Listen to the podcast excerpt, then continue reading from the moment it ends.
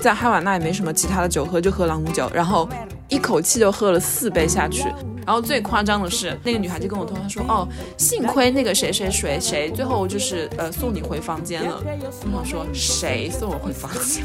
嗯，发生了什么？不知道，我只记得我突然就吐了起来，然后我身边没有任何人。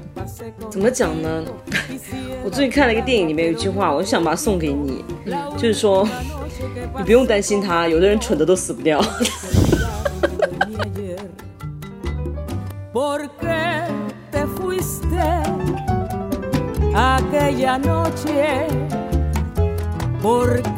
其实我就是丢了将近三百欧，所以我就开始说起来，我说我觉得我在这段时间里面没有受到你们的尊重，然后然后我说 我我是一个我是一个人，我不是一个物件，我感觉我现在就要拿出我的本子，吴京一会儿就来接我。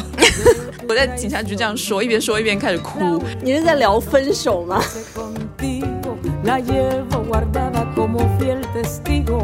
从周一到周日，就真的是每天那个街上的音乐，天呐，那个音乐声，我真的是我连午睡都没办法。我早上五点多就被他们音乐声吵醒。他们就是月满哈瓦那呀，真的就是随便一个人，包括那个旅社里面的清洁阿姨跳起那个 salsa，跳起来真的都是，我都不知道她脚怎么可以转的那么快，真的是飞快。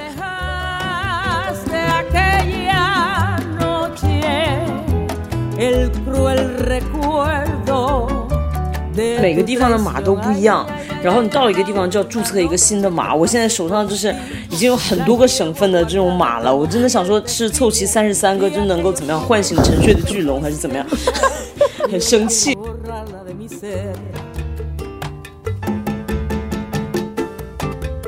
好，欢迎大家回来今天的岳阳电话，我是你们的主播满堂。其他的人，你 自己出来打个招呼吧，也没有什么意外。我先来，我先来，我是周周，我是周周。嗨，大家好，我是 River。嗨，大家好，我是阿莫。好的，虽然就是还是我们熟悉的四个人，但是我们今天可能会听到一些很不熟悉的内容，因为 我们三个已经很久没有去到外面去旅行了。但是周周最近去了外面去旅行。然后呢，他就说，那我们可以录一下，就是关于疫情之后的旅行这个话题。那么，请你先讲一下吧，你的最精彩，我们都没办法和你比。不是什么叫去外面旅行啊？这期我们三个就是背景音。对啊，什么叫外面旅行啊？对啊，就是是。世界的尽头，就是外面的世界，很精彩。对，我知道你的意思。但是说起来，疫情以来，我不是一直人都在外面吗？我是想回去，但是我回不了啊！真烦死了。我想去里面，好了，我们今天就录到这里吧。唉。哎，跟大家报告一下，就是我我本来是想说，哎，国庆假期刚刚结束，大家就互相汇报一下国庆节都做了什么。虽然我人没有在过国庆节，但是我还是进行了一次非常长的一个一个旅行吧，呃，三个多礼拜，然后去了，主要是去了古巴，然后顺便就是在回德国的路上经过了纽约，然后这两个两个地方给我了非常强烈的冲击，特别是古巴。因为你们也知道，我两年前就想说想去古巴了，但是那个时候新冠刚开始就没有去成。现在终于等到新冠结束了。OK，在世界上大部分的地方，不要这样讲哦。嗯，你代表谁的立场说这样的话？呃，就说在世界上很多的国家，新冠已经结束了，所以我就可以自由出行了。然后就终于去到了古巴。因为我们零零散散好像也听到你有碰到一些很在意料之外的事情。嗯，你们要不要也说一下你们国庆节做了什么？嗯，然后来显得你这期节目更加精彩，对吗？那我可以先说，我十月二号确诊了带状疱疹，然后一直躺到了今天。故事完。你这是想这是什么健康探索之旅啊？对啊，这是一个内心的旅行。对啊，在免疫系统里面旅行这样。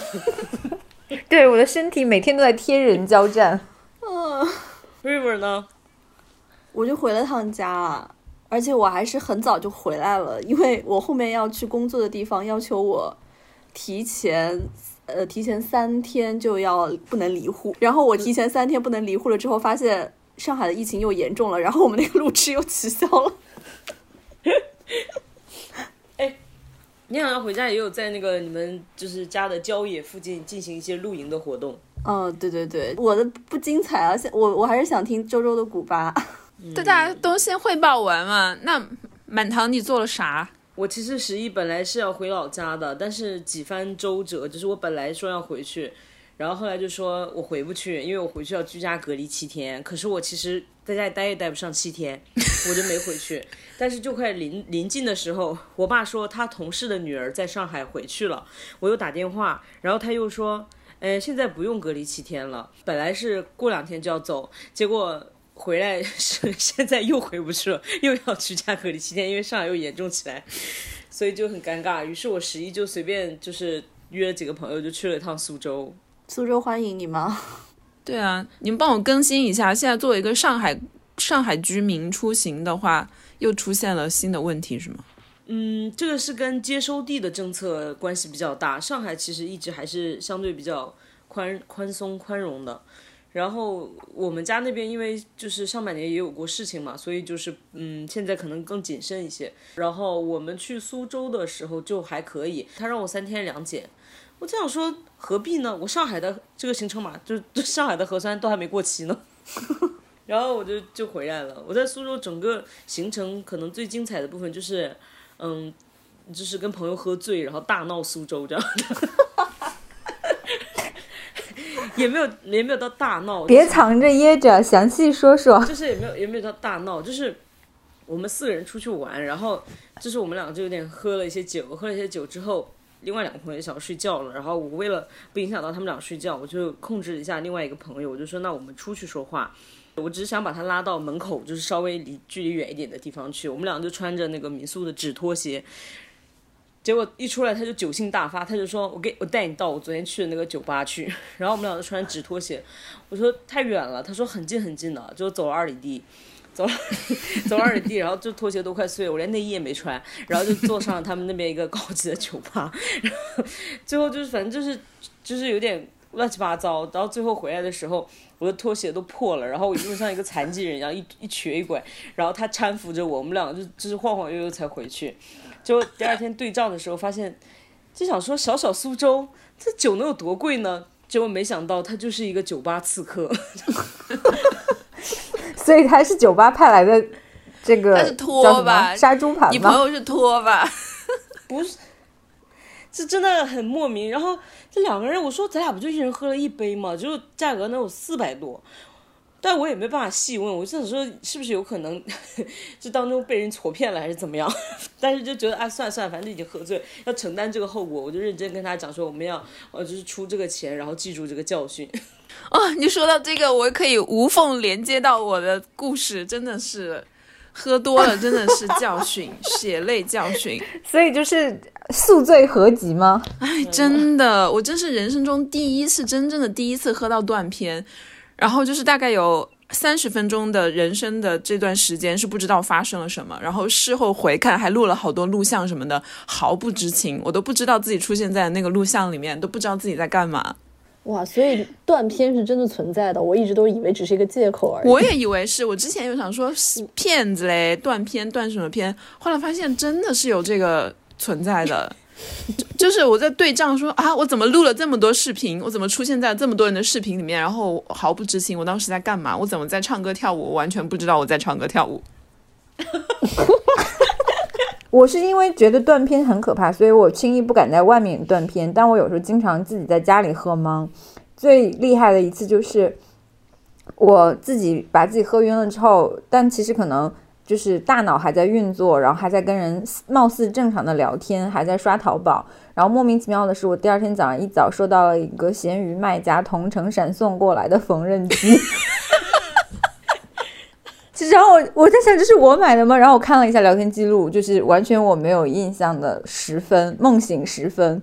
所以其实就是你在断片，就是我并没有发疯。我觉得可能阿莫也是，就是你。断片那段时间，其实自己是在正常运行的，但是也不是不知道依据了一个什么，可能就是良知吧。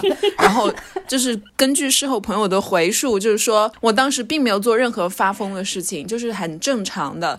然后就是还帮助别人打扫卫生什么的。对对对对对，就非常的正常。就你可能会正常的卸妆、正常的洗澡，甚至你都不会忘记把浴巾晾上。但第二天你对你自己卸妆这件事情一无所知。因为我是住在一个也是算是民宿里面，然后大家很多在里面都是住好几个礼拜的，我是住两个礼拜，有的人是住上了一个多月的，所以很多人就把那边当家了一样，大家都很自在。然后他们那边就是时不时会有一个天台 party，然后就在那个露台上面搞烧烤啊什么的。那些人他们都是来自哪里啊？就旅社里面工作人员都是哈瓦那本地人嘛，工作人员肯定。然后旅客的话就是来自世界各地的，大部分来自欧洲。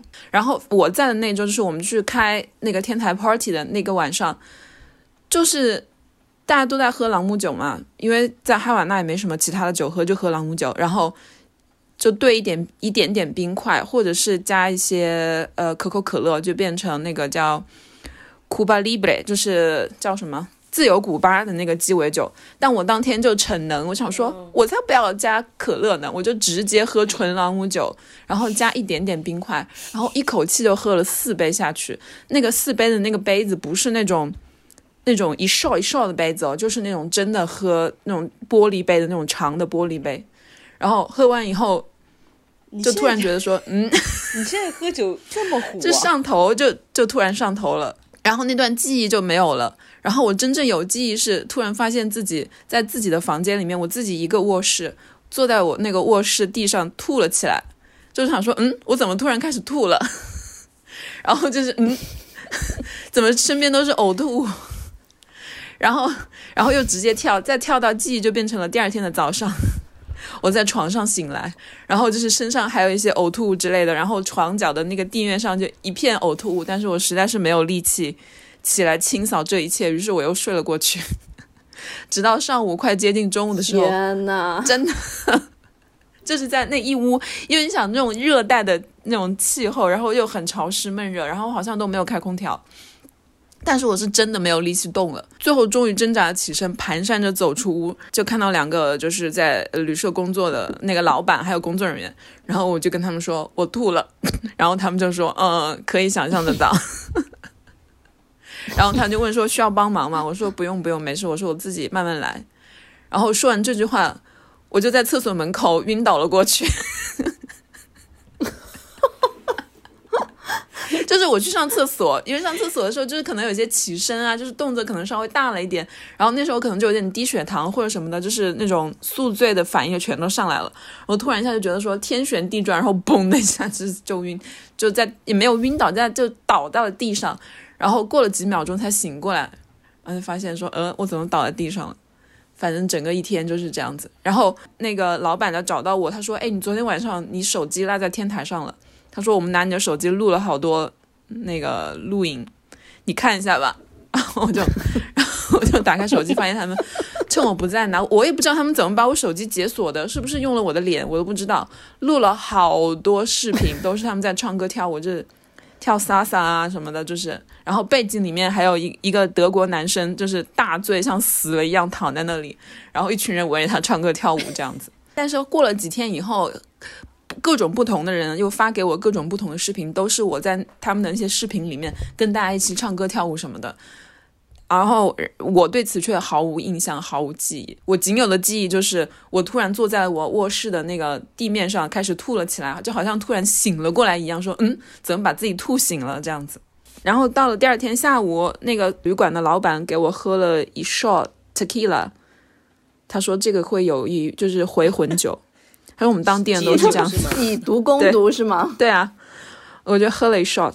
这简直世界通行的解酒方法。对啊，就是一 shot tequila，反正我也不知道有没有用，总之没有变更坏吧。我那天晚上也是喝到非常的厉害，然后第二天整个头疼欲裂，然后上就是又吐。结果第二天是我们在苏州最后一天，然后 Nancy 就说她要去吃一个 蟹粉面，这是我最想去吃的一个东西，但是我坐在那个旁边真的是。就是面露难色，然后怎么也吃不下去，然后 因为蟹粉真的就很那个，好难受，真的。然后我事后过了几天就问当时跟我一起在天台上的一些人们，然后就说哦，我喝醉了以后怎么样啊？他们就说哦，完全感觉不到你很醉。他说因为你当时就是神志还是蛮清醒的。他说，而且甚至帮助工作人员，打扫啊，就是清理啊什么的。而且，但是他说，只是在下天台的时候，那个楼梯有点陡。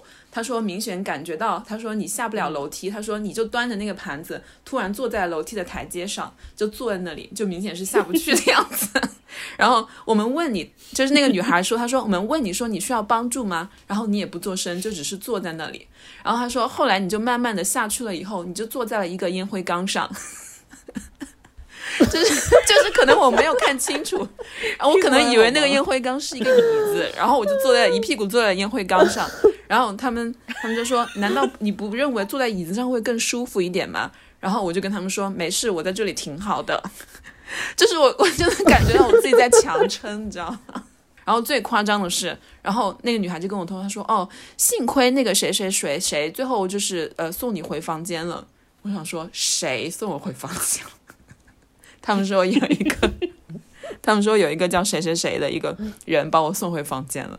我当时就心里一惊，我说我毫无印象，就是嗯发生了什么不知道，我只记得我突然就吐了起来，然后我身边没有任何人。你这样在异国好像是有点危险的。真的，那天听你说的时候，我第一反应是还蛮担心你的安危的。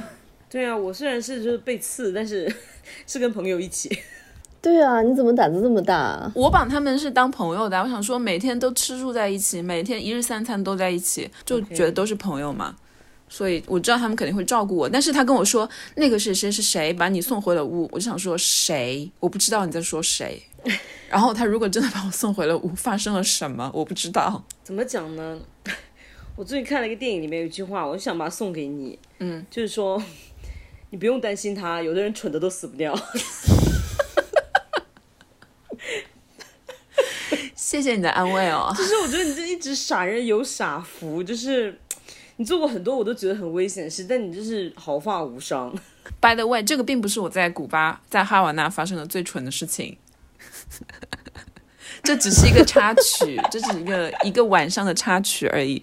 我的重头戏发生在我到达哈瓦那的第二天，我的钱包就被偷了，而而且被偷的过程就是我心甘情愿的被偷，就约等于就是双手这叫被送上吧？这不叫被偷。对 对，算算被骗吧，等于我双手奉上了我的钱包给他，因为我就是被那个男的，我就相信了他是那个当地的博物馆的工作人员。因为我当时一个人在路上走，什么东西？我当时一个人在路上走，然后就是在一个博物馆前面，就那边看到处看看啊看，然后我一个人嘛，然后我又会说西班牙语，所以我就很愿意跟当地人有的没的这样讲话。然后那个男的就走近我，我就说：“哎，这个地方有点意思哦。”就我主动跟他搭话。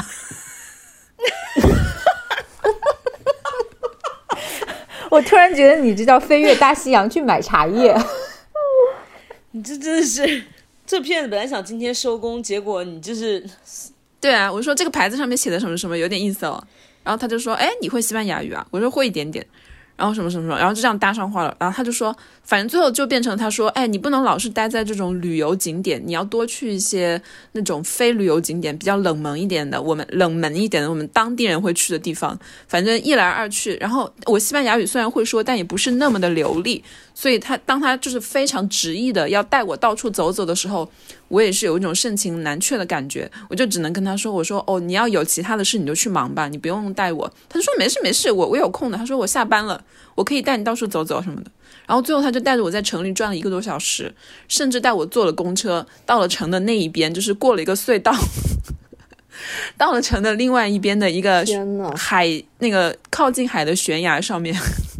到这个时候你都不害怕，对啊，都到悬崖没崖有害怕。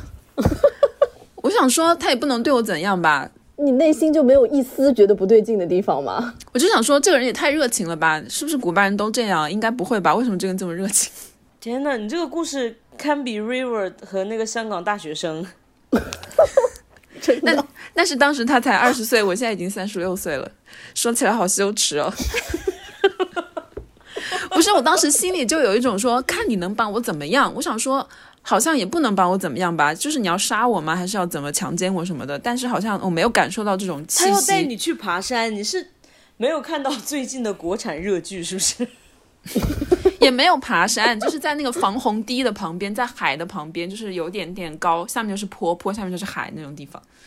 然后他就说：“我们坐在这边坐一会儿吧。”我说：“好，坐一会儿。”然后他就说：“啊，我要去尿个尿。”哦，他就去尿尿了。然后过了两三分钟还没回来，我想说：“嗯。”然后我就打开我的那个包一看，发现里面的现金全都没有了。但只有现金没有了，钱包本身还在，卡还有护照、手机都还在，就是现金没有了。所以他就要的就只是钱而已。这是怎么做到的？因为我们中间经过一个买冷饮的地方，我买了一杯可口可乐，什么买了一杯可百事可乐，可能在那地方我掏出钱，他可能就看到了，然后就把钱拿走了。具体在某个环节把我的钱拿走了，我也不知道。警察一直问我说他在哪里拿的你钱，我就说我要知道的话，他就不可能把钱拿走啦。那你怎么确定是他拿的呢？那会不会是你自己丢了？不是，因为我在买冷饮的时候，我钱包里面还有两百，将近三百欧，然后。等到我买到冷冷饮，我们俩坐下来，中间就只隔两三分钟。然后他说他要去尿尿了，然后我就觉得不对，我把钱包拿开，发现里面全空。而且他如果没问题，他也不会去尿尿就走了呀。他尿尿肯定就是因为后来我就去报警了嘛，这个过程有点长哦，你们要耐心一点，因为主要的过程并不是在于偷，而在于我跟警察的周旋。然后 我想说，我心就一沉，可太好了，我心的一沉，我就马上走走到那个冷饮店，我说你们能不能帮我报个警？然后你说怎么了？我说刚刚那个男的，他我说他把我现金全都偷走了，然后他们就帮我报警啊，然后就在那地方等等了两个多小时，警察都没来。当时大夏天的中午，就九月份那边是大夏天，两三点钟的时候，我等了两个小时，警察都没来。然后我就到处求救什么的，最后我就找到了那边的一个真正的博物馆，就在离那个事发地非常近的一个博物馆的工作人员。我说能不能帮我一下，再给我打电，帮我打电话给警察局，他们为什么还不来什么什么的。然后那些博物馆的人，真正的工作人员就很帮助我，最后就把我带到了警察局，就是然后就录口供什么什么的。然后录口供也录了很久，因为就是那边没有人，警察局那没有人会说英语，我们就全程只能用西班牙语沟通，跟他们讲述了一整个荒谬的故事。然后他们可能以为我听不懂，但我听懂了，他们在背后说啊，中国人就是这么容易相信别人。就是一种一种惋惜的口吻说啊，这样子，我就说嗯，我懂了，我听到了。这是一种夸奖呢，还是一种夸奖？不是夸奖吧？可能这是一种，这这一种惋惜的口吻，想说意思。我觉得潜台词就是说，怎么这都可以被骗吧？可能是有这种意思。但警察当天对我都挺好的，就录口供啊什么时候来了好多警察，哦，还把我的那个袋子什么的，就是密封起来，好像。取指纹还是什么的，搞得好厉害的样子，很严重的样子。而且我要跟他们说，我说我好饿，我说我今天一天也只吃了早饭，没吃午饭，也没吃晚饭，现在好饿。然后他们还带带我在警局吃了一顿饭，就觉得嗯，好像还对我蛮好的嘛。然后还说约定好第二天去他们的食堂是吗？对啊，他们食堂，但他们也是要付钱的那种，就就跟那种国营食堂一样的，就是他们要付钱。然后我就吃的还蛮好的。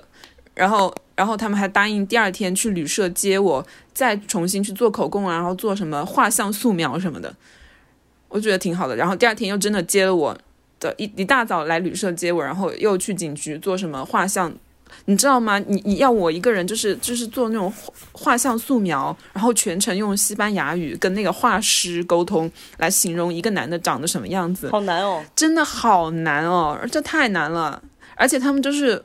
我本来很好奇，直接动手画。我还很好奇，想说，哎，他他他们会用什么软件？结果后后来发现，就是用那个 Photoshop，就是用 PS。他就是给我看，比如说一百个不同的男人的脸，他就说，你看到的那个男人，他的额头是长得更接近哪个人的？然后他就从那个人把那个人的额头截下来，然后就把各种不同的人的五官拼下来，然后拼成，然后再把那个肤色合成一下，这样子，就是像拼一个七巧板一样，拼一个拼图一样。这样就弄出来就很不像一个人，反正最后做出来一个那样图像就很像一个伏地魔的一个感觉。那那个人长得像伏地魔吗？不像，但是我不知道为什么最后就是经过一一个两个多小时的沟通以后做出来的成品就很像一个伏地魔，但是我也无无力再去更改了，想说啊算了算了算了，我就觉得再改也不可能改得更好了。然后我就说我就说你们。应该去找那个监控，因为我们所在的地方都是当地的旅游景点，到处都有监控的。我说去找监控录像，一看就看出来了，何必要我在这里浪费时间呢？他们就说不行不行，这个是一定要的一个程序。我想说好吧好吧，你们这工作还真细心。反正我那天就是在警局在大概大概待了五六个小时吧，就是各种手续啊，然后盖章啊，然后这个文件那个文件，他们带我大大概去了四五个不同的办公室，盖这个章盖那个章，然后每去到一个办公室，我就要跟他们当当地负责的那个警官陈述一遍我的故事。我就觉得当天我的西班牙语口语得到了极大的提你这个旅游，好深度哦。真的是真的其实你的那个西语学校跟警局说好了一次社会实践活动，深度旅游是不是实境深度游？然后就是去了各种办公室啊，我想说，哇，这个过程实在是太漫长了吧？就是为什么调一个监控这么难？反正最后总总算这天结束了，我就回到旅社就等他们电话，然后我一等就等了三四天，他们都无人给我打电话，我每天给他们打也没人接我的电话，我想说这是怎么样？就是故意在回避我嘛？就直到最后旅社的老板就跟我说，他说你要去催他们了，再不催他们，你就要你的旅程就要结束了，他们可能就不会帮你办这个案子了。然后我在最后一次，我就自己打了个、打了个车，然后带上我的西班牙语老师作为我的翻译，作为我的像助手一样的这样的一个哇哦，到了那个警察局，然后我就我就一句一句的我用英语说，然后那个西班牙语老师用西班牙语帮我翻译，就是这样显得很郑重的样子。然后我说着说着，我自己就是有外交辞令的对感，觉。然后我就说的我的戏瘾就上来了，因为。那个旅馆的老板跟我说，他说你一定要给他们施压，你一定要给他们施压，让他们觉得这个事情很重要。因为其实我就是丢了将近三百欧，但是并没有我的人生并没有受到伤害啊什么什么的，所以他们可能就觉得这个案子不是那么的大。然后，所以我就说，我就开始说起来，我说我觉得我在这段时间里面没有受到你们的尊重，然后，然后我说我我是一个我是一个人，我不是一个物件，我感觉我现在就要拿出我的本子，吴京一会儿就来接我。你在说什么？你说你刚刚说我是一个人，我不是一个物件。对我不是一个人，我不是物件。我在警察局这样说，一边说一边开始哭，而且当时很傻的，就是我以为我的，你是在聊分手吗？然后我就我以为我就是我想说，哦，这句话我会说，我会用西班牙语说，我就说我是一个人，不是一个物件。但是那个物件就是那个西班牙语是 objeto，然后呢，然后另外一个词呢，我把那个 objeto 说成了 objetivo，objectivo 意思就是我不是客观的，就是我本来要说我不是一个物件，结果我说成了我不是客观的。然后我的西班牙语老师在后面跟着我说不是这个，不是这个。我之后回想起来，我就觉得说哦，好丢脸啊！但不管怎样，我就是就是含着泪把这一段话说完了。对啊，你这个时候就是说，我们的战狼马上就到，现在就在国界线。战狼会为了三百欧来出手吗？I doubt it。关键是键是中国公民的尊严。和人身安全。你，说到这个，那我这样说了，就是全程就是大概有六到七天的时间，我每天都在给中国大使馆打电话，但是一直没人接哦。他们可能在隔离，有可能吗？我甚至有一天想到了说啊，那我就打个车去大使馆，到底看看到底有没有人在上班。结果就是那个大使馆好远，如果要打车的话，要蛮大一笔钱。然后我就受当地人的指点说，你可以坐他们当地的那个车，他们当地叫集体出租车，就是那种小巴车，然后就是呃可以到那个地方。但是我就一直没有挤上，一一直没有挤上去，被他们赶下，就是根本挤不上那个车，所以我就一直。未能去到 中国驻古巴大使馆，非常遗憾，不知道他们到底有没有人在上班，至今仍是个谜。好，你继续聊，最后怎样呢？我在警察局大哭了一场以后，他们就那几个警察就，唉，我就听到他们叹气的声音，可能觉得我很难搞吧，然后就装模作样的把我重新带回了那个作案现场，说那我们再去看一下吧。然后带我作案现场，我就说。我就说这是你们的工作，为什么要我来那个帮你们做？反正我又说了一些狠话，我说这是你们的工作，不是我的工作，为什么要我来教你们怎么办案什么什么什么什么的？然后他们就说，哎呀，我们会全力以赴的，什么什么什么，反正又把我打发走了。又直到至今，我也没有收到任何的答复。当然，我现在人已经不在那边了啦，就是他们好像也没有给我的那个旅店的老板，我就全权委托委托给他了，他也没收到任何的答复。按道理来说，也在情理之中。比如说这样的事情，如果发生在中国的话，应该也是很难追回来的吧？嗯，对的，我关键是就这个事情一直推动我去推动我去推动这个案子的是那个旅社的老板，因为他是当地人嘛，他说他知道警察办案办案的一个效率啊是怎么样的，他说你一定要去 push 他们，不然的话他们不会理你的。而且因为他本身跟警察也打过很多交道，所以他吃过很多亏。所以他就其实会觉得说，他想要通过我这个案子出一口气。他本人身上就发生了很多有趣的、有趣的像电影一样的故事，因为他作为一个在古巴这个社会主义国家的一个小民营经济的老板吧。嗯，应该就吃蛮多亏。对，你可以想象到吃了很多亏。他甚至就比如说，可能在八十年代末九十年代初，你想象在中国的一个个体户，就是并不是一个很好听的词。然后他明显也是比其他人要更富裕一点的，他穿的都是那种 Nike 啊、什么阿迪达斯啊这种，就是美国牌子。就是而且他用的是苹果这种的话，就很容易被盯上嘛。然后他说他进警察局都进过三四次了，没有任何的理由，就是警察就是觉得说他说你在从事涉嫌从事不法勾当，然后就把他关进了警察局，一关就是关好几个小时，然后几个小时以后把他放出来说哦对不起，一场误会。就这种事情来来回回已经好几次了，所以他心里肯定是有一股恨意在。然后他就抓了我这个案子，他就说你要去找他们，一定去找他们，一定要去找他们。最后我就把那张纸留给了他，我说这个纸我 委托给你的，你去找他们吧。哎，那你现在整个对古巴的感觉怎么样啊？就是我好难有一个统一的词汇哦，我只能说整个这个旅行对我来说是 mind blowing，就是很难跟以往的任何一次旅行 对上，就是是不同于以往的任何一次旅行。就比如说，你想象你们你们之前出国旅行，可能就是一切都安排好了，可能中间会有一些差池，但是也不会差那么多，有一些波折也不会波折那么多。但是我这次旅行就感觉什么都没有在计划中，连我旅行的那个安排的内容都最后都跟我预想的完全不一样。我本来想去那边就是做两个礼拜的志愿者，然后想的蛮好的，就是安排内容是每天上午学西班牙语，每天下午做志愿者工作。然后结果到了以后，我被告知说，对不起，我们的那个志愿者工作的审批没有批下来，说，然后那个那个负责、那个负责人负责人跟我说，他说我天天都去那个办公室，但是天天那个办公室都没有人，我拿不到那个审批的条子。可是你人已经去了耶。对啊，我人已经去了。他说应该是可以拿到的，但是他说我们去办公室里面每天都催那个女士给我们批，他说但是那个女士一直不在，打电话也没人接。然后那个负责人说我每天都去了，但他每天都不在。可能那个女士就是当年你们上班的妈妈吧。然后我就说我说哇，可能这是古巴的常态吧？你看连大使馆都没有人在工作，我又能期望些什么呢？他们这整个国家现在还是维持着一个像我们之前那样计划经济的那个时代吗？就这几年，其实情况是比较经济状况是更恶化一点的，因为有新冠，新冠又加上这几年，嗯，今年开始的那个通货、通货膨胀啊，然后供应链危机什么的，对他们影响非常大。就是在街上所到之处，就天天都可以看到有人排队在。他们首先就是现在他们又开始用上了类似于用上了像粮票一样的东西，但是它不是粮票，而是每个家庭有一个小册子、一个小本子。规定了，就是说，呃，你们这个家庭有几个成员，然后这个月可以拿到多少多少配几几几两几斤肉，然后多少个鸡蛋，多少面粉之类这些东西，就是基本的配额。然后，但是你你还是要定额分配嘛？定额分配，但是并不是说你拿到了这个一定有，你要去每天去排队等的。然后我我知道是说有些人早上三四点四五点就起床去排队等了。而且并不是说吃的，所有的卫生用品，包括卫生纸，然后肥皂、洗衣粉这些，还有什么卫生巾什么的，全都是的，都要排队去领的。嗯，就不是说你有钱就可以拿得到的。我我之前以为我那个旅社的老板，我想说，哦，你神通广大，应该是有特殊的渠道可以拿到，因为我每天我们每天都吃的很好。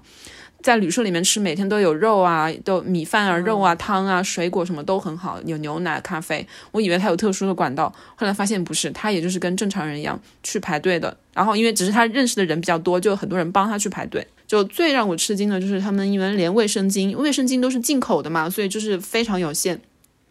他们那个我的那个西班牙语老师告诉我说，他们的卫生巾或者是卫生棉或者是卫生棉条的那个也是凭那个票去买，但是你。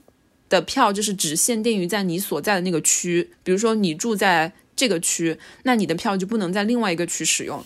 这样，比如说他生活在这个区，但他工作在另外一个区，他就不能拿那个票在另外一个区他工作的时候，他说啊，我突然月经来了，我去拿这个票去买是不行的，他就只能在街上去找其他的妇女讨要，说能不能给我一块卫生巾什么的。然后我走的时候，我就送给他了，就是一整珍贵哦，就就送给他了一整盒那个卫生棉条，大概有五十多根吧。哦，他当时真的好高兴，好高兴，好高兴，他就说这就是我的奢侈品，他说真的是奢侈品，他说。大家都是拿在街上，就是我们想象中是不是要拿个塑料袋子遮一下、盖一下，觉得不太好意思嘛？特别是如果是一个男的拿着的话，他就说不不不不，因为现在这个资源非常有限。他说，如果是一个男的排队帮他老婆买到了这个，会觉得非常骄傲，会大大方方的拿在手上，在街上走来走去。天呐！真的没有想到月经羞耻是以这样的方式去掉的。对，但是当你资源稀缺到一定程度的时候，就是就完全不不顾这个了。但我我也希望只是暂时的情况是这样子，因为他们以前并不是这样子的。我就是也问了一些，呃，早年前可能三四年前、四五年前去过古巴的，就不是这样子。只是这几年经济状况变得不太好了。但但但同时，他们的旅游业还是一样很发达，因为就这个国家本身就只有这个靠这个做支柱了嘛。然后一个是雪茄，然后朗姆酒。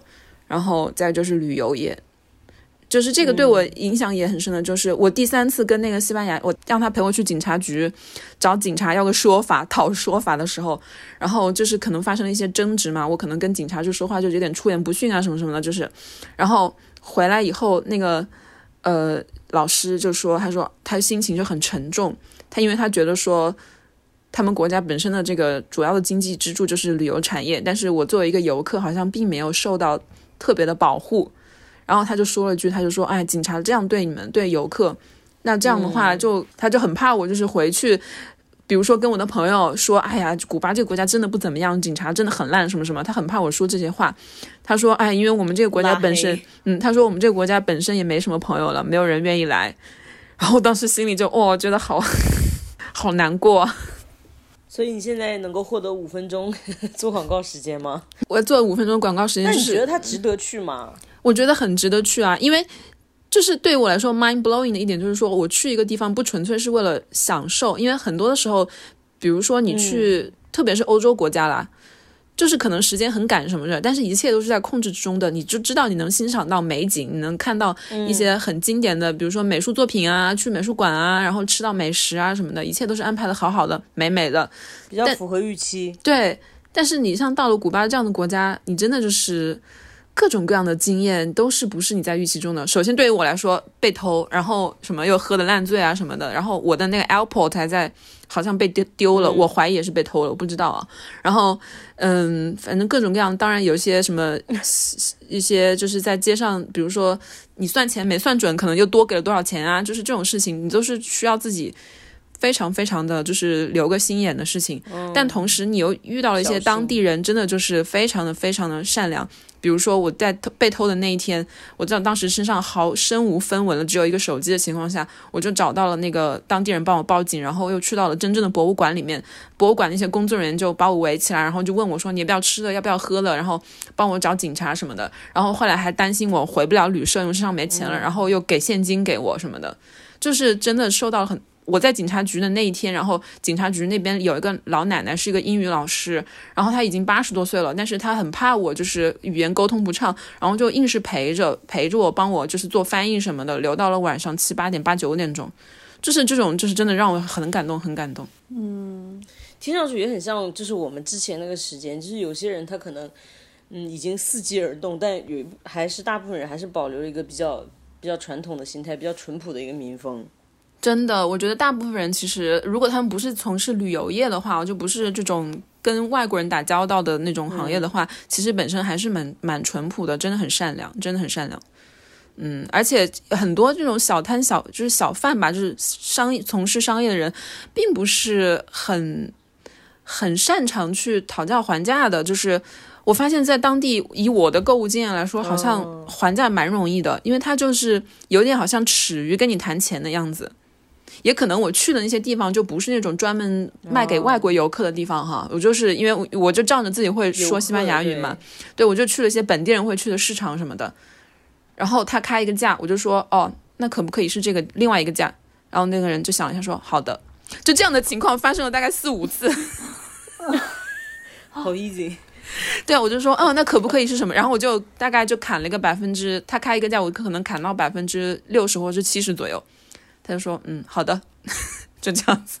那所以你作为游客过去买东西的话，就是不不需要有定额的吗？就是可以随便想买多少买多少吗？可以想买多少买多少，但是就是没有很多东西你买不到的。就是我我记得我当时很天真的到那个旅社的第一天，然后那个老板跟我说，嗯，什么什么，我们每天会供供应什么什么三餐什么的。然后我就说，哦，那如果我可不可以在外面自己买的东西自己在厨房做？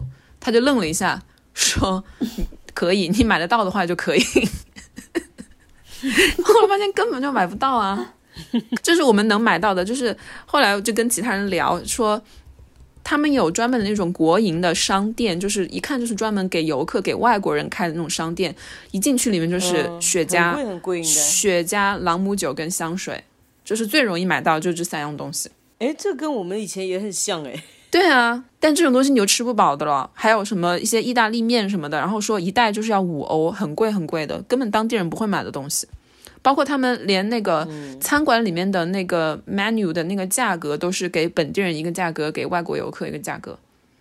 他们之前对他们之前其实是有两种货币通行的，一个就是给外国人专门用的一个货币，另外一个跟给本地国民用的用货币。但是前几年他国家把这两个货币合合并了，合并了以后就出现了各种问题，因为他们古巴本国的货货币其实是其他国家没有国家要用的，所以他们的那个进口就很有问题，就是他们没办法拿自己本国的货币去购买外国的货物。因为外国的那个商家不想要用他们的钱嘛，不想收他们钱，所以他们国家其实现在就非常需要那个美元跟欧元。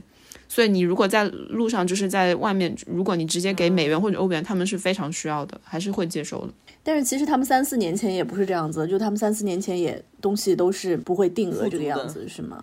对他们跟我说的是不没有的，我听到了好多新冠那个时候的悲惨的故事哦，就是他们其实本国那个古巴的医疗其实非世界著名的，就是质量是非常高的，然后医术也都非常好，他们都是全民免费的嘛，教育跟医疗都是全民免费，但是他们没有没有药，然后没有做手术用的那些最基本的试管啊、手套啊什么都没有，最后就是。我听到很多故事，就是说新冠的时候，他们有家人生病了，医生就说你可以来，但是你要自己带好药、带好手套、带好试管什么什么的，我就可以给你免费治。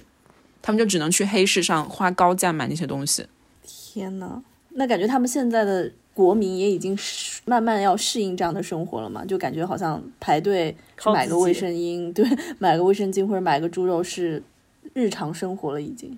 对啊，就日常生活。但是妙就妙在，我觉得这个国家很妙，就是他们真的是可以，就是呃我也好像不应该说是苦中作乐，但是他那种先天的乐观精神真的是观是吗？就即便是这样子，我他他们真的是 party，就是派对不停哦，从周一到周日，就真的是每天那个街上的音乐，天呐，那个音乐声，我真的是我连午睡都是没办法，我早上五点多就被他们音乐声吵醒，他们就是月满哈瓦那呀。真的就是随便一个人。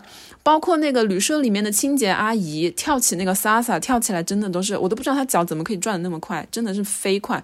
就不是说她身材有多么好，或者是性感什么的，但真的就是真的是骨子里面的那种，每一个人随便一个人都是跳舞都可以跳的巨好，然后身材就是那种，我们经常就打趣，因为我们住在旅社的一些人，呃，有好几个英国人嘛，然后我就经常嘲笑他们，我说哦，你们这个。我说，不管你们的肤色再怎么怎么样，晒得多黑什么的，肤色多深，一看你就是欧洲人，就是英国人，就是那个身体的语言就非常僵硬，不想不像你走在路上去哈瓦那街头一看，当地人真的就是四肢都非常的舒展，走起路来都是那种微微生风的感觉。我其实很后悔的一点就是。我不是那个志愿者工作最后没有做成吗？因为那个女士一直不在办公室嘛，我就从头到尾都没有做任何志愿者的工作。然后他们就安排了我，安排了我每天下午去跳跳萨萨就是去上那个萨萨舞的课。然后我就很，我就很不愿意，我很不愿意。然后他们就说不行不行，你到了古巴一定要去上这个课。然后去了以后呢，你们知道 salsa 舞就是 两个人贴的很近的嘛，扭来扭去什么的，而且是 salsa 舞，它那个其实是男方做那个领舞者，就是你所有动作都是男方他想做什么，然后他就给到信号给那个女方，然后女方就 follow 他的这个。然后我就非常的不满意这点。我说，第一就是为什么两个人要离这么近？第二就是为什么就所有的这个 initiative 都是那个男的开始的？然后我就一直在 argue 这个东西，然后就导致 甚至跟我的那个舞蹈教练，我说，我就直接跟他说，我说我们俩中间可不可以多点空气什么的？然后搞得对方就是 哈哈大笑，然后有点尴尬。尴尬。对对，然后所以我就没把这个跳舞的这个课程就是非常的用心看待，然后就上几节课，后来我就拒绝去了。然后我后来回来以后就想一直在想这事情，觉得哦自己浪费了一个多好的机会，就是走出舒适圈的这么一个机会。然后我甚至有时候晚晚上这几天做梦都梦到自己在学萨萨舞，就想说哦好贱啊，在那里的时候没有好好珍惜，真的没有珍惜这个机会。就虽然他是他不符合我的性格，但是我觉得当我看到其他人跳萨萨，我跳的那么就自由自在又那么好看的时候，我就还是蛮羡慕的。它就是一种另外一个世界的另外一种想法，然后其实也跳得好的话，真的蛮好看的。你连你男朋友跟你求婚你都不高兴，你怎么能让人别人在舞舞蹈中 take lead 呢？是有一点这样，而且对方一个男的，就是那汗津津的手搭在你的肩膀上，就把你推来推去，我当时就哦，我白眼都要翻到脑后去了。很难让人不去肘击他。我又很又看到一些其他女生跳那个，我就觉得说，好像真的还蛮跳跳得好的话，真的还蛮酷的。就是去古巴不跳 salsa，不学几节 salsa 舞的课，我觉得有点可惜了。哎，那你觉得古巴作为一个社会主义国家，对待一个同样来自社会主义国家的你和对待比如说美国人或者英国人，他们会不一样吗？我就是被这种想法给害了，所以我才会跟着那个号称在博物馆工作人走的。我想说，哦，我也身处社会主义国家，可能他会对我特别的好吧，所以他才愿意带我到处走，并没有，好吗？我就是一个游客。更特别一点是因为当地的亚洲脸孔真的特别少嘛，因为你白人、黑人他们那边都有挺多的啊，然后呃，比如说拉丁人什么的，肤色深一点的都有，但是黄种人就是东亚脸，对于他们来说真的蛮少见的，也不是说没有，但是真的比较少。就基本上都是游客，然后这几年他们说中国游客又很少嘛，因为显而易见的原因。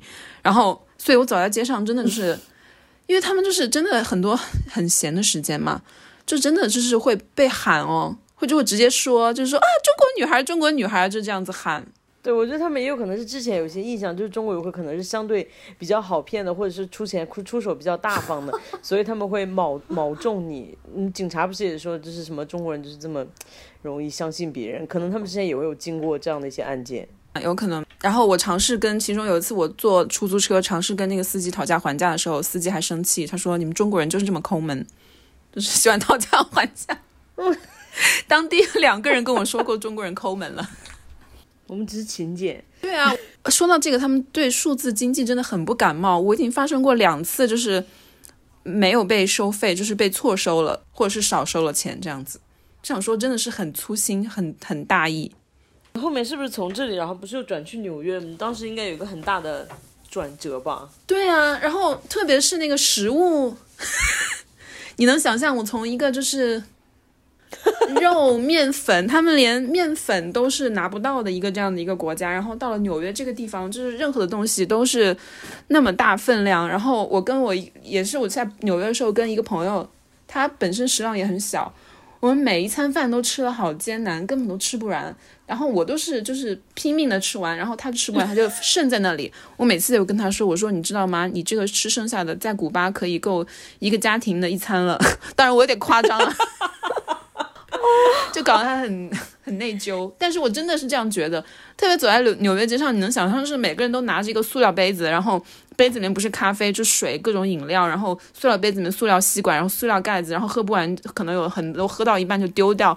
我真的真的看着真的非常气愤。你这是意识形态之旅啊！对啊，就想说到底是谁给了你们这样的胆量，让你们这么浪费啊？然后包括我们去那个餐馆里面，明明外面的摄氏度可能就是十五度，然后它里面非要开空调，就想说为什么要这样子呢？所以你们那边现在就是整个疫情呃旅游的情况跟疫情前已经没有任何区别了，是吗？对，甚至我都去古巴以及从古巴回德国的时候都不需要填任何的表了。我以为当时以为要填什么表，找了半天，后来发现没有任何的表需要填。就是好像已经不存在这个事情了，甚至在飞机上也不需要戴口罩了。就是之前你们还是有过有这样限制的时候，是不是？去年我做长途旅行的时候是有要填一些表格的，那表格就是填一下嘛，就是你在那个嗯目的地居住在哪个地方啊，什么这些东西，基本信息有没有打过疫苗啊什么的。你们只要填表格，你们不需要做一些核酸什么的？没有这个事情。嗯，好了，那我报告完我的旅程了。你们说一下你们的那个，如假期出行，比如说从上海到苏州需要做核酸吗？从上海到温州需要做核酸吗？很难跟你解释，感觉我们每个人解释出来的都不太一样。就是我现在是觉得，不管我去哪里，我都要有核酸。我们的生命只有七十二个小时。对，就是已经确实已经有点习惯了，就是不管当地有什么要求，我就想说我带着二十四到四十八小时的核酸是总没错的。我即使带着这个东西，我到了当地之后。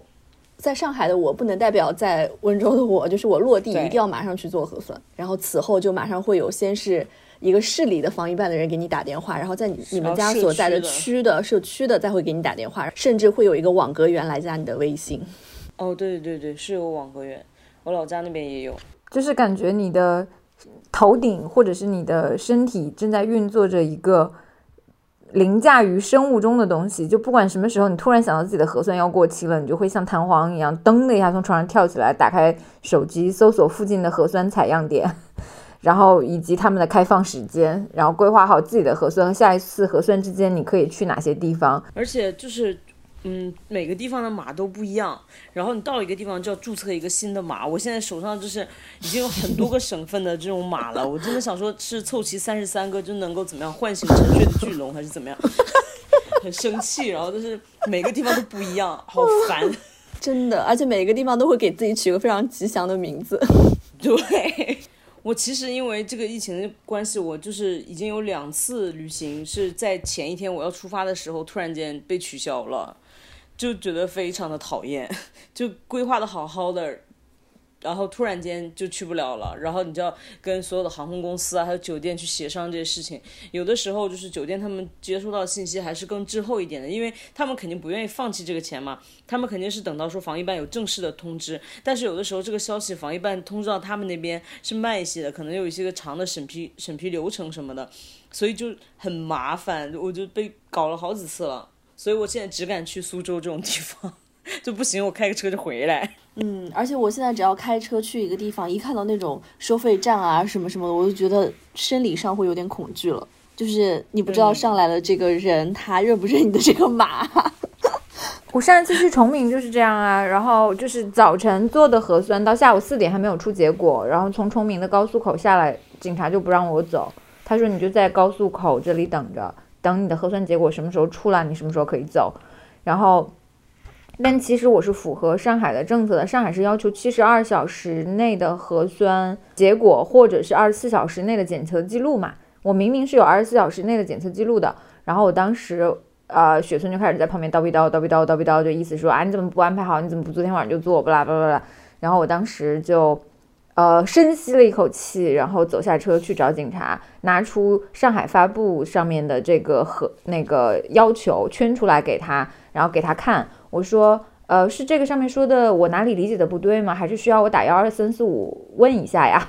就是我一脸嗯无辜和纯良的问这种问题。其实在威胁警察，然后警察当时就已经面色有一点就是沉重，然后这个时候我拿出了手里的抗原盒，我说要不我现场给你做一个抗原，然后就是用这种心理学上的分散注意力大法分散了警察的注意力，然后警察就说好，那你做一个抗原吧，然后现场做个抗原是阴性，他让我过去了。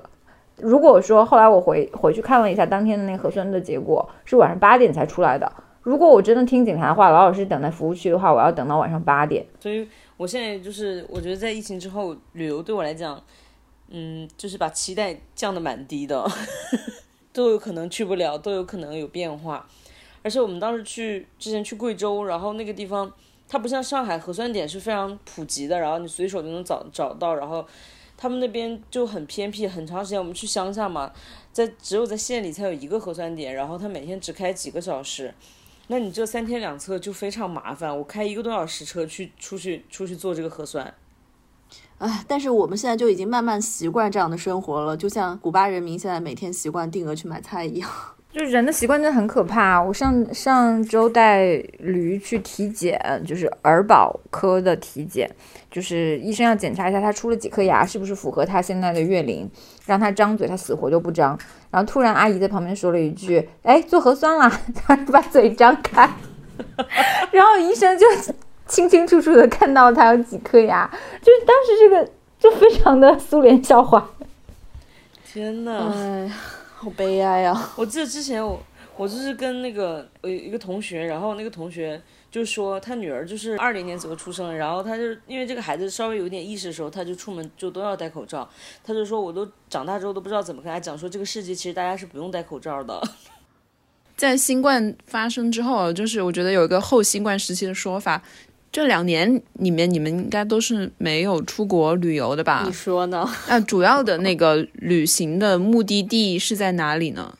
我其实去过挺多的地方，就是因为我就是前面说的那些，可能如果有去国外的选择，我可能不会去这些地方。就是这几年就是疯狂的神州行，我去了就什么就是什么四川、云云就云南、贵州、新疆、湖南、湖北我都去了，所以我手上就很多码。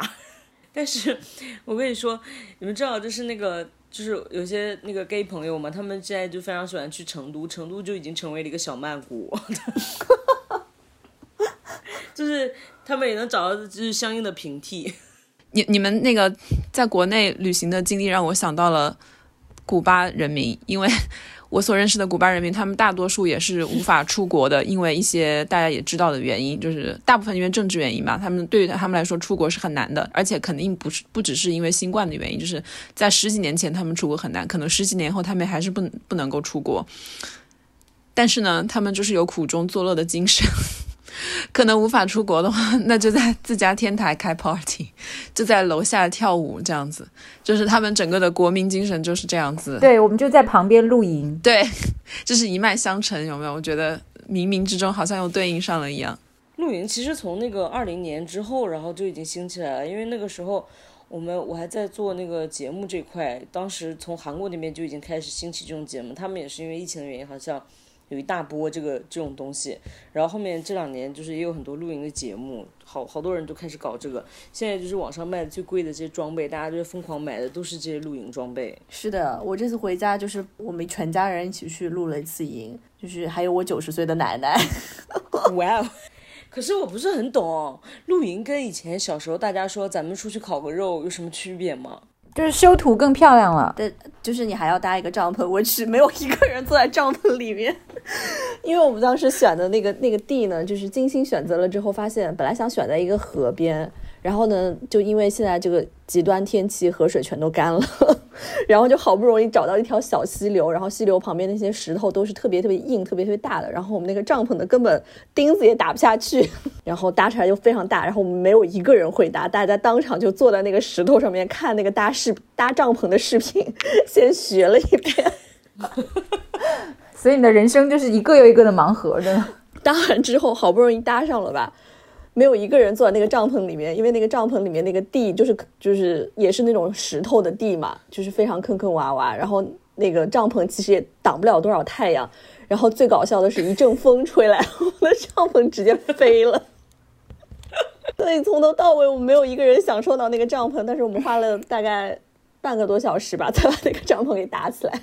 作为一个郊区的这个露营频次比较高的居民，必须要说一下，其实如果买一个非常华丽繁复的帐篷，呃，闲置的概率非常高。就我目前来说，我觉得 使用率最高的真的就是天幕，只要天气还不错，然后很很容易就把它搭起来。我自己都可以把它把一个天幕支起来，然后底下可以遮阳，铺个野餐毯，带几把露营椅就可以了。所以现在我的后备箱里面常年就是放这些东西。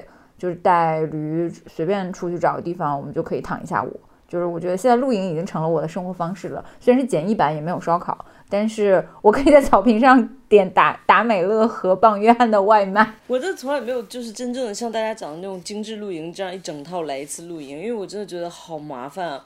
就是我车上也是放了一些帐篷什么东西，我最常拿出来就是那个野餐垫，我就随随手一铺，然后开始打扑克干嘛的，就是。其他的东西都觉得好麻烦啊，而且就是现在露营，因为搞成这样，就会让我有一种潮人恐惧症，就是就是我去看到大家就是各处极极度精致，拿出来这个小桌小盘儿什么玩意儿，然后我就想说，天呐，我快逃离这个区域，我就找一个 更野的地方铺上我的野餐垫，开始打扑克。哎，我们可精致了呢！我们还带了那种手冲咖啡，然后为了防止风太大，我们还带了那种挡风的东西。然后风实在太大了，最后连挡风的东西都直接吹走。那我告诉你，我的简易版是怎样的？我是一早大概用挂耳冲了四杯热美式，然后倒进保温壶里，然后带着保温壶出去就可以了。就是我一切都是减配和低配。我就是带着保温壶里面放开水，然后拿着茶叶和咖啡，然后到那个地方冲一下就行了。对，所以我们那天露营的时候，整个画面就非常荒谬，就是搭了一个巨大无比的帐篷，然后那个帐篷里面没有人，然后在帐篷的旁边支起了一张桌子，然后桌子上摆满了猪头肉之类的熟食。猪头肉，我觉得还是我的披萨更加更加有 feel 一点。露营这个事情就是。虽然就是感觉挺狼狈，但是我觉得就是能看出大家这种想要出去玩的心情。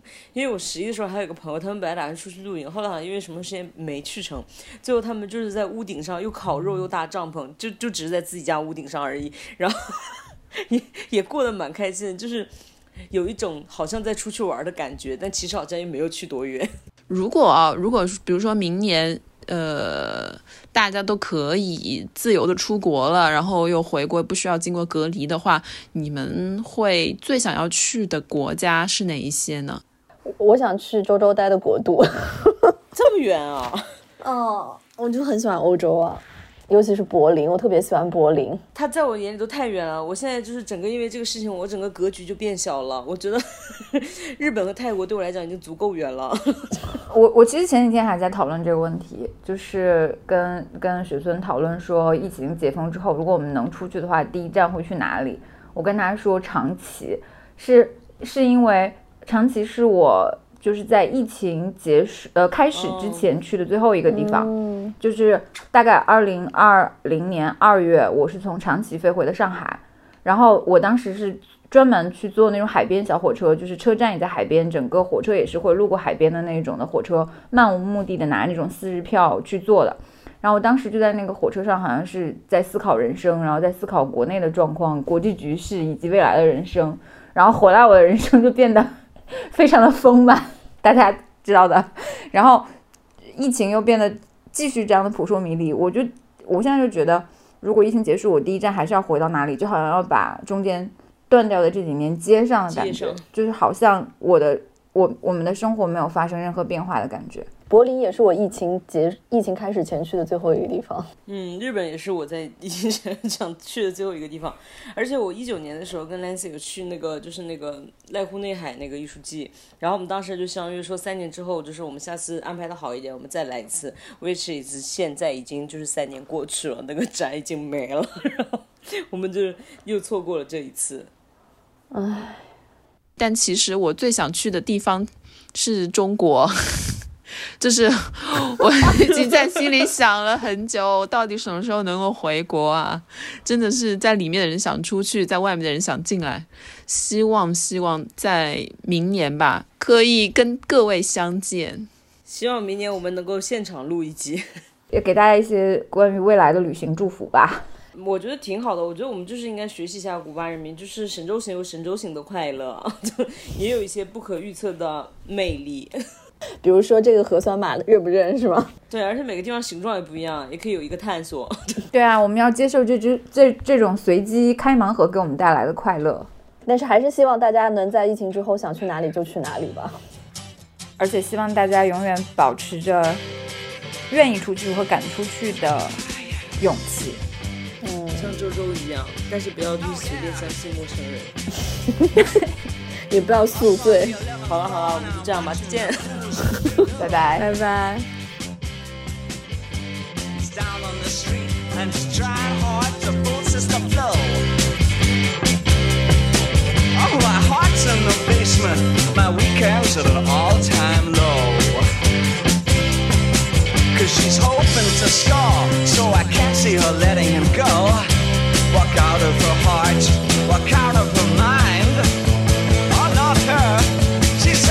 squishy in a silent town. In a frock coat and bibbity bobbity hat. Oh God, I could do better than.